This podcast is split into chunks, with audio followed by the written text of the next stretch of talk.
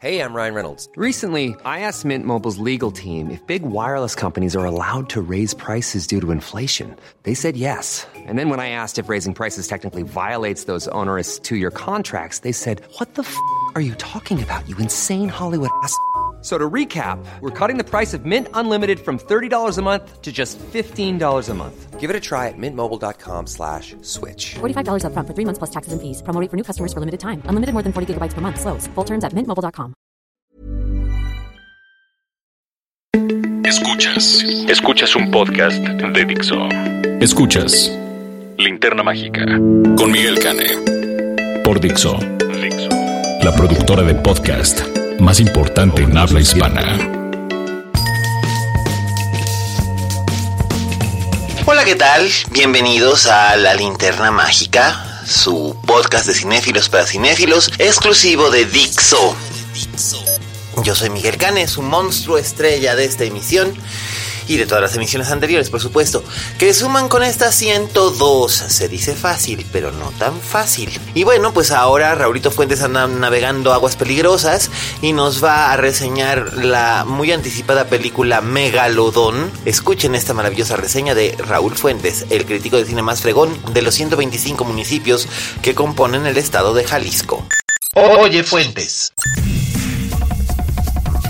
Hola, ¿qué tal? Esto es Oye Fuentes, el espacio que Miguel Cane me brinda en la linterna mágica. Yo soy Raúl Fuentes y a mí me encuentras en Twitter como arroba Oye Fuentes. Oigan, pues estoy contento de estar de regreso en pues esta parte de, del programa de la linterna mágica en la que pues les puedo platicar de pues sobre todo de los estrenos que están en el cine aunque pues a veces pues no da ni gusto platicar de ellos porque este me ha tocado ver películas muy malas y lamentablemente mi comentario de hoy también va en ese sentido porque eh, pues me tocó ver el megalodón una película de muy alto presupuesto, costó 150 millones de dólares.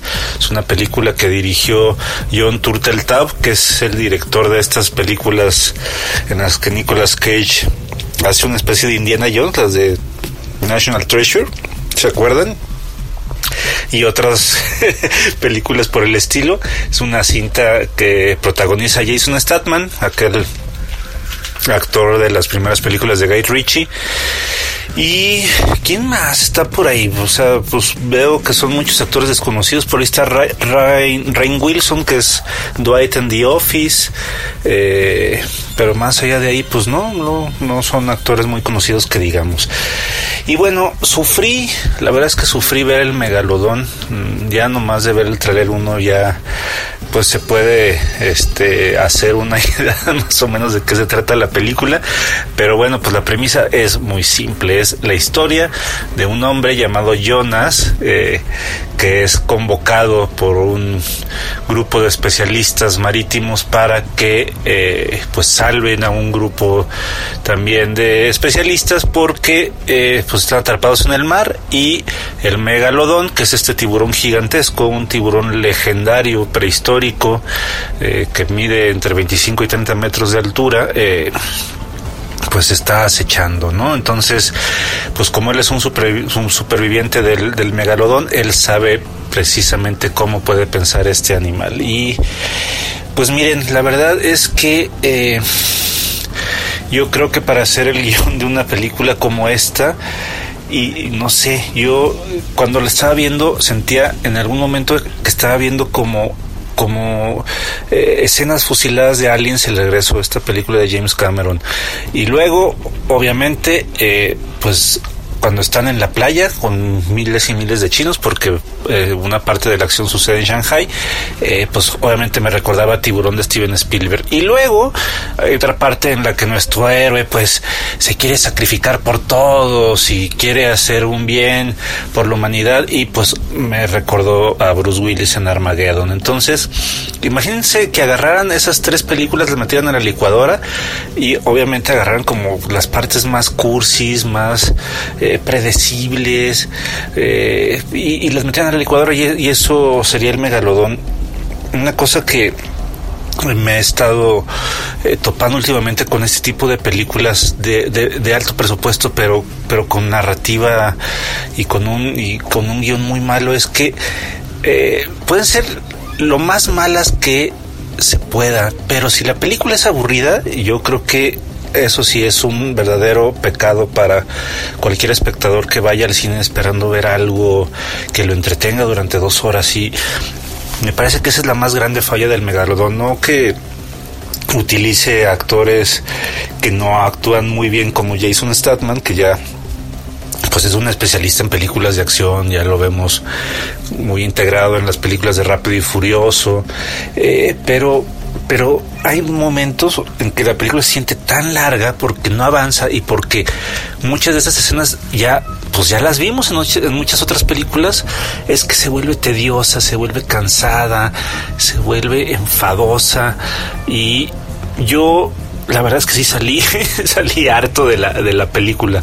Si, si la película en verdad es aburrida, yo creo que tiene muy poco redimible y, y pues nada, o sea, creo que no, la verdad es que no, no puedo recomendar la película, me parece que sí es de lo peor, de lo peor que hay en el año. Y además también eh, combate con algo que pues durante años el cine ha tratado de combatir y no va a ganar jamás, que es cuando si hacemos si hace Hollywood una película con tiburones o con un tiburón, pues es que es irremediable que uno piense en, pues, en el clásico de 1975 de Steven Spielberg, ¿no? Eh, recuerdo esta película que salió no hace mucho con Blake Lively en la que ella se enfrenta a un, a un tiburón y el director decía que aspiraba a hacer la, la segunda mejor película con un tiburón porque precisamente, pues bueno, eh, ya sabemos que que, Tiburón es una influencia muy grande para, para muchos directores, como por ejemplo Kevin Smith, ¿no? Que son directores que nacieron más o menos en la época de los 70 que amaron esta, esta cinta de, pues no de culto, pues ya es un, es un clásico que fue, pues, de hecho la, la película que inauguró los blockbusters. Entonces, pues está como muy muy difícil ganar ganarle así a, pues a la, lucha por hacer una, una película original o, divertida. Y luego la otra es que por ejemplo yo estoy grabando esto en el instante en el que ya vi el primer episodio de la nueva temporada de Better Call Saul que a lo mejor pues no tiene nada que ver pero quedé tan satisfecho de un guion pulido, de un guion muy bien escrito en el que los personajes están muy bien representados, la dirección está muy bien, la fotografía está impecable, los personajes comunican muchísimo sin, sin hablar. Y pues digo, chale, o sea, ¿cómo es posible que, que, que no se puedan hacer películas medianamente entretenidas con un guion medianamente inteligente y tenemos, pues seguimos teniendo en televisión pues verdaderos programas que vale la pena ver y rever, como, como para mí es Better Call Saul, esta precuela de, de Breaking Bad, pues ya regresó este Netflix, su cuarta temporada. En algún momento pues me gustaría platicar más, más de ella conforme vaya avanzando la temporada y ver qué sucede con, con este personaje. Entonces pues ahí está la no recomendación de la semana. Si ustedes ya tuvieron oportunidad de ver el Megalodón o mejor aún si son fans como yo de Breaking Bad o de Better Call Saul, pues me gustaría platicar con ustedes sobre, sobre la serie, sobre pues qué han encontrado al verla o a reverla, o si a lo mejor ni siquiera les llamaba la atención verla, pues sí hay que platicarlo porque para quitarme este mal sabor de boca de haber visto un churro en su máxima expresión. Entonces, pues bueno, eh, yo estoy en Twitter como arroba oyefuentes, les agradezco su atención y nos escuchamos la próxima semana. Hasta luego. Escuchas. Escuchas. Linterna Mágica. Fixo. Gracias Raulín. Bueno, pues ya, ya escucharon ustedes a Oye Fuentes haciendo, haciendo su crítica de la semana. Ya, ya decidirán ustedes si, si van o no van, como dice la, la canción. Este, yo francamente, pues, eh, mejor veré otras cosas y ahí les platico. Pero mientras, eh, ¿qué les parece si hablamos de algo que es importante para los cinéfilos? Y ah, hace bastantito que no hago perfiles de directores. El, último que hice fue precisamente el de Sofía Coppola. Y creo que en esta ocasión, eh, más que hacer un perfil de un solo director, quisiera hacer un perfil de dos directores y la época que marcaron en su país. Estoy hablando, por supuesto, de Italia y los directores de los que hablo son Michelangelo Antonioni y Federico Fellini.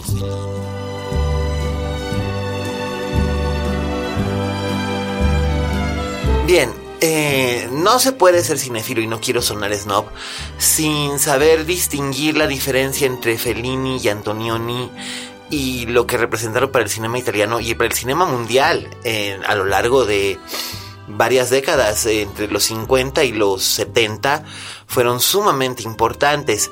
Yo sé que para muchos este, escuchas la, la noción de ver películas de los años 50 o 60 o 70 resulta un poco onerosa en el sentido de que no se imaginan qué tendrá que ver esa época que ya fue, como dicen los milenios. Ay, pero es que ya fue. Em, con lo que tenemos ahora en el cine actual, pero creo que es muy importante tener presentes y siempre recordar a Fellini, a Antonioni y los vasos comunicantes que tuvieron en común, en este caso Marcello Mastroianni, que probablemente es mi actor favorito. Aunque Federico Fellini ya había hecho muchísimo cine importante en los años eh, 50, incluso a fines de los 40 ya había hecho el chic blanco y él había, igual que Antonioni, había sido discípulo, por así decirlo, de eh, Roberto Rossellini y de los grandes maestros del neorrealismo italiano que surge después de la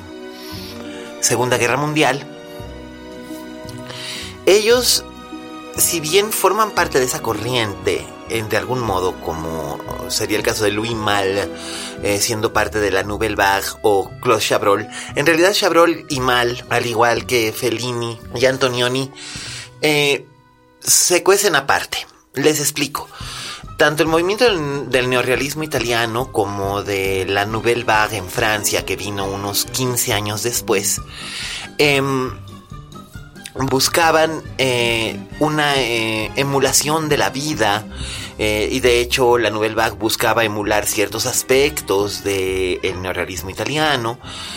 Pero Fellini, Antonioni, del mismo modo en que Mal y Chabrol eran muy idiosincrásicos por voluntad propia. Esto quiere decir que Fellini siempre buscó la manera de hacer un cine que le hablara al espectador del mundo en el que él vivía. Él decía que no era necesario ir a los museos para ver las grandes obras maestras y que las grandes obras maestras como eh, la Venus saliendo del mar o la flora de Tiziano eh, influyeran en la vida de las personas. Él pensaba que la vida de las personas ya estaba influida por ese arte de una manera intrínseca, eh, casi casi genética. Entonces él lo que buscaba era contar las historias de la gente en el mundo inmediato en el que vivía. Antonioni hacía un poco lo mismo, pero cada uno tenía un estilo muy diferente. Eh, Antonioni eh, buscaba más bien la introspección, donde Fellini buscaba explotar la relación del hombre o la mujer con el mundo exterior que les rodeaba, al menos hasta 1980, que es cuando aparece Marcord, que probablemente es la última gran obra de Federico Fellini. Todo lo demás que vino fue interesante, pero ya decadente. Eh, del mismo modo, eh, Antonioni buscaba la desconexión del hombre o la mujer, principalmente la mujer, eh, del mundo que le rodeaba y esto lo hizo principalmente en tres muy importantes películas que son eh, La aventura, La note y El eclipse. Posteriormente aplicaría lo mismo que le ocurre a los personajes femeninos que encarna Mónica Vitti en estas películas y en cierto modo en El Desierto Rojo, que es una de sus películas que si no deja de ser fascinante, es un poco menos efectiva que las anteriores. Eh, él lo aplica después en Blow Up del 66 y convierte a David Hemmings en la versión masculina del personaje que hubiera encarnado Mónica Vitti si, si, esto hubiera seguido siendo parte de su, de su serie sobre la desconexión humana o la incomunicación humana. Eh, Fellini, por otra parte, eh, se interesaba más por otro tipo de personajes. En ese caso tenemos la famosísima La Estrada, con estos personajes circenses y maravillosos, o La Noche de Caviria, eh, Las Noches de Caviria, que fue luego adaptada al musical eh, Sweet Charity, Dulce Caridad. Em, esa película, eh, Las Noches de Caviria, es probablemente el magnum opus hasta ese punto de la relación eh, Fellini-Massina. ¿Quién es Massina? Pues Massina es Giulietta Massina, eh, la señora Fellini, aunque ella siempre mantuvo su nombre de soltera y siempre mantuvo una carrera eh, ostensiblemente independiente de él, pero era como Alma Reville en el caso de Alfred Hitchcock, este, como su pilar. Si bien siendo italianos tenían esta manera de ser, esta costumbre natural para ellos, de que Federico tenía eh, casas chicas, ustedes saben lo que es una casa chica, un, un lugar para tener una fer con un amante, ya sea un amante constante o de, de planta, o diversas amantes eh, no, no, tan, no tan frecuentes. Y Massina eh, mantenía el hogar. Ellos, ellos habían pasado por, por, la tragedia de la pérdida de su hijo Federicino. Eh, Federicino nació con eh, problemas de salud y no vivió más que unos cuantos días. Sin embargo, esta tragedia, en lugar de separarlos, los unió mucho. Y Massina solía decir que, bueno, su marido tenía que encontrar su inspiración y desarrollarla eh, de las maneras que él encontrara eh, aplicables. Y por otro lado, este ella no, no, no, tenían absolutamente nada que reclamarle porque ese era el acuerdo al que muchas familias italianas llegaban en, en aquella época. Antonioni, el caso era ligeramente distinto. Antonioni había estado casado durante muchos años. Eh, en Italia, recuerden, en esa época no existía el divorcio. El divorcio llega a Italia hasta mm, los años 70.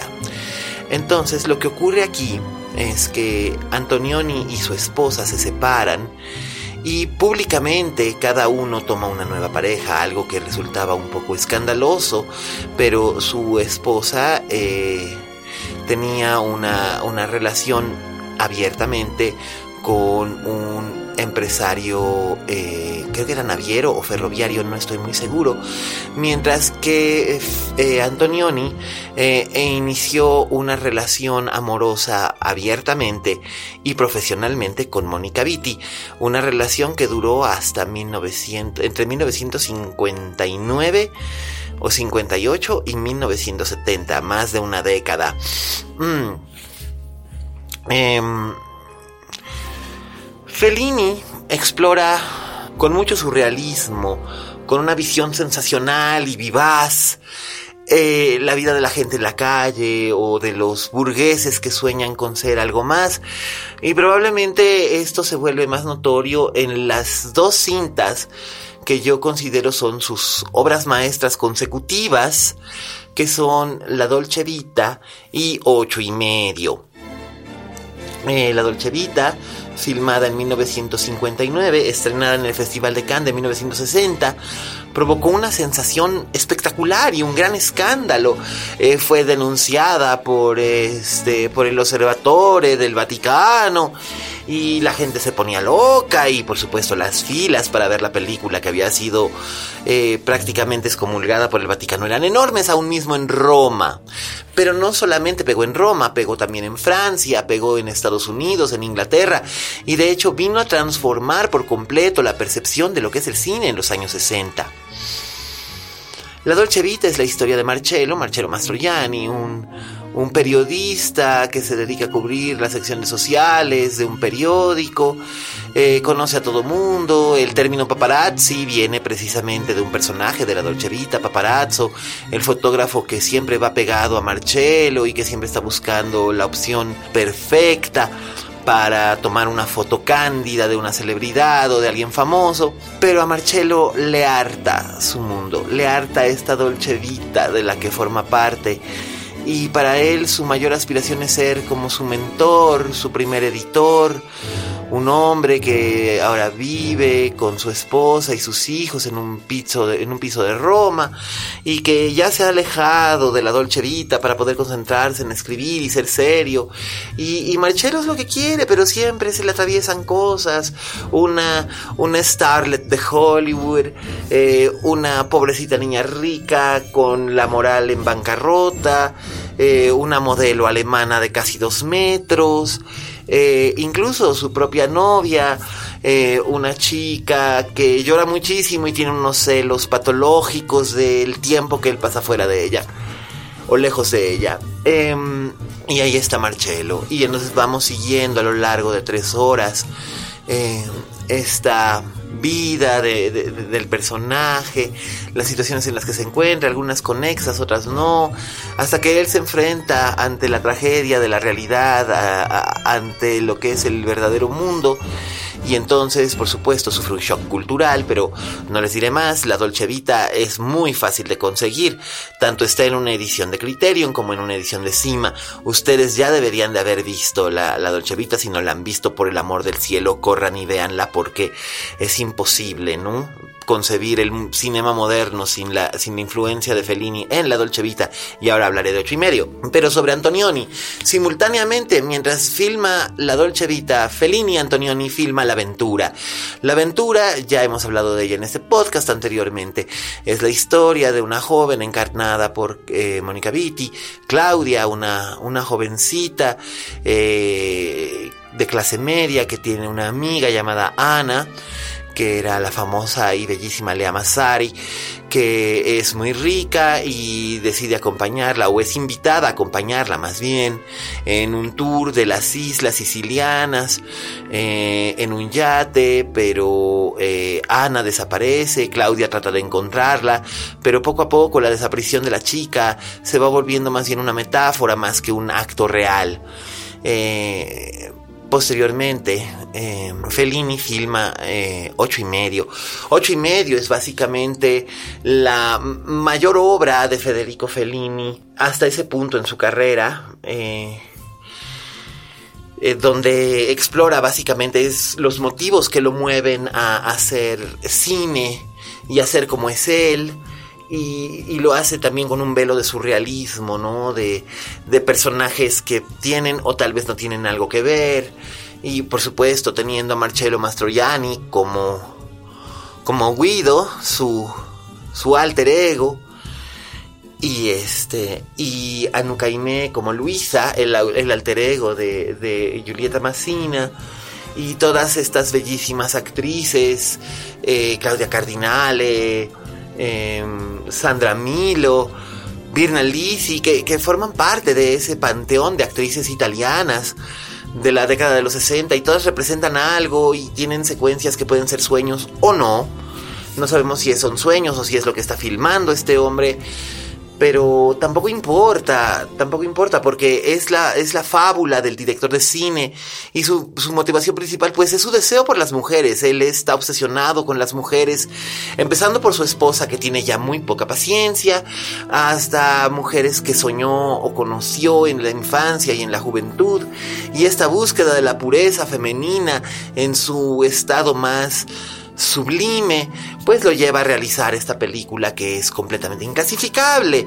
La primera vez que yo vi ocho y medio durante el Festival de Cine de Gijón, cuando trabajaba para el Festival de Cine de Gijón, buenos tiempos, em, la vi en el en la pantalla grande y fue una cosa sencillamente maravillosa, pero mucha de la gente que la estaba viendo, especialmente gente mucho más joven, eh, no reaccionaba con, con, con, nostalgia o apreciación, sino que decían, ¿qué coño ha querido decirme este hombre? No entiendo un carajo. Y bueno, quizás el cine de Fellini ya no está hecho para ser entendido, sino más bien apreciado. Quizás el trabajo de comprensión perteneció a otras generaciones, yo no lo sé.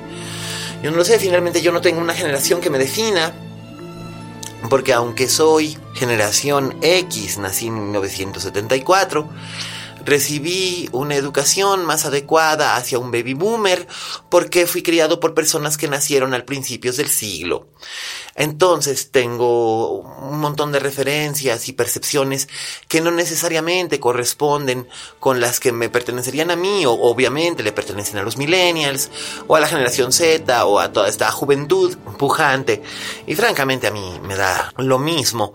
Em, que si prefiero a Fellini sobre Antonioni, pues diré que, que la película que más me gusta de Antonioni, en cierta forma, está vinculada intrínsecamente con Fellini es La Note y considero que es la mejor película que hizo Antonioni junto con Blow Up. De hecho, no soy el único que lo piensa.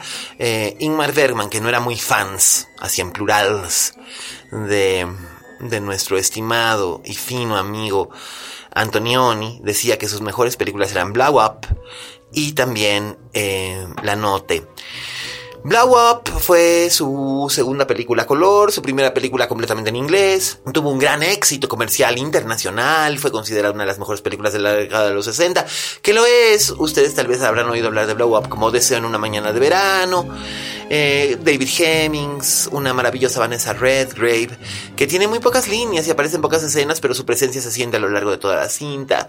Sarah Miles, que solo tiene una escena pero la ciudad de Londres como protagonista, ese swinging London eh, tan con su chic tan peculiar que ya había sido en cierta forma capturado por John Schlesinger en Darling y que aparecería en otras cintas como The Knack and How to Get It o Em, no lo sé, A Hard Day's Night. Bueno, pues en este caso, eh, Antonioni con su visión extranjera logra convertir Blow Up en una película completamente universal, además de tomar un cuento de Julio Cortázar, Las babas del diablo, para quien quiera leerlo, y convertirlo en una cosa completamente diferente, pero maravillosa. Eh, y bueno, pues eso es lo que hay con el cine italiano y los grandes maestros. Seguiremos hablando en otra ocasión de ellos. Pero Fellini y Antonioni son completamente indispensables para nosotros eh, como cinéfilos. Es importante buscarlos y acercarse a ellos, eh, sentir, percibir, amar este trabajo que ellos hacían y sobre todo tener presente que grandes actores y actrices como Jean Moreau, como Vanessa Redgrave, Marcello Mastroianni, um, Mónica Vitti, um, Gabriele Fersetti, todos ellos de un modo u otro, Alain Delon por supuesto en El Eclipse, todos ellos de un modo u otro conformaron parte de una era que ya no existe, pero que es nuestra misión si decidimos aceptarla, como Tom Cruise en esta cosa del verano, de uy, todo el mundo habla también de, de esta cosa de uy, misión imposible, uy. Este, bueno, pues ustedes tienen la misión de no dejar que la gente olvide y deje morir a gente como Michelangelo Antonioni o nuestro padre Federico Fellini. Y bueno, esta ha sido la edición número 102 de la Linterna Mágica. Ahora procedo con mis avisos parroquiales habituales, este, siempre con los saludos para los tocayos, Miguel Zárate y Miguel Ochoa, Miguel Zárate que anda allá en Tijuana, mientras que Miguel Ochoa anda aquí, todavía es esclavo de la Sol, pero muy pronto el sol brillará para él, estamos seguros. Este también, por supuesto, eh, para Emiliano y Trento, para para mi querido Roberto Cavazos, que espero que esté de acuerdo conmigo en esta ocasión, o quizás no, pero finalmente eh, para ser amigos no necesariamente tenemos que estar absolutamente de acuerdo en todo. Eh, también para Liliana y la familia que nos están escuchando, para Laura, para Miri, para Norberto, para Miguel Quesada, para todos los cuates que se nos han ido sumando y nada más en la Ciudad de México, también en, Jalisco, para Enrique. Hola Enrique, que siempre nos escucha junto con Raulito y Carolina, y también para Pipe. Mi Pipe he seguido escribiendo, tú sabes que esto no lo voy a soltar hasta que lo termine y ya sabes que es culpa tuya. Eh, también, por supuesto, quiero mandar saludos a cabina a nuestra querida Vero, que ahora anda un poquito achicopalada porque le dio la gripa de verano, pero esperemos que pronto ya esté bien recuperada. También a este a Dani por, por la producción, a Federico por la postproducción, Federico del Moral. Eh, ustedes lo conocen y lo van a poder escuchar cada vez que haga un efecto sonoro como este. Marcello, come here. ¿Lo oyen? Sí, Fede. Y bueno, también quiero agradecer a Oscar por siempre los textos maravillosos que acompañan estas, estas presentaciones. Y no se dejen engañar, no ha desaparecido la linterna mágica. De hecho, también nos pueden escuchar en Spotify. Ustedes ponen la linterna mágica y salimos. Así que si tienen ustedes su, su Spotify, pues escúchenos y eh, disfrútenos, porque además están absolutamente todos los capítulos, eh, los 102 que son. Y bueno, para mí ha sido un placer. Yo soy Miguel Cane, su monstruo estrella. Eh, me siento muy contento de poder haber hablado de estas grandes películas y definitivamente si no tiene usted algo más apremiante vaya y busque en las tiendas de costumbre ya sabe cuáles estas que son cada vez menos pero aún existen o encargue en línea la note y vea la note porque es una gran película. Y que tiene de malo ver una gran película en lugar de ir a ver una cosa como eh, bueno Ustedes saben cómo está la cartelera. La gran ventaja de ser un cinéfilo es que tú haces tu propia cartelera.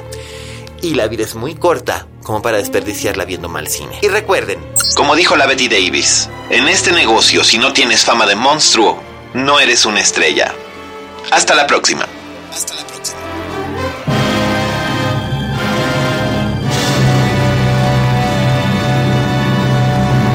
Dixo presentó Linterna Mágica con Miguel Cane.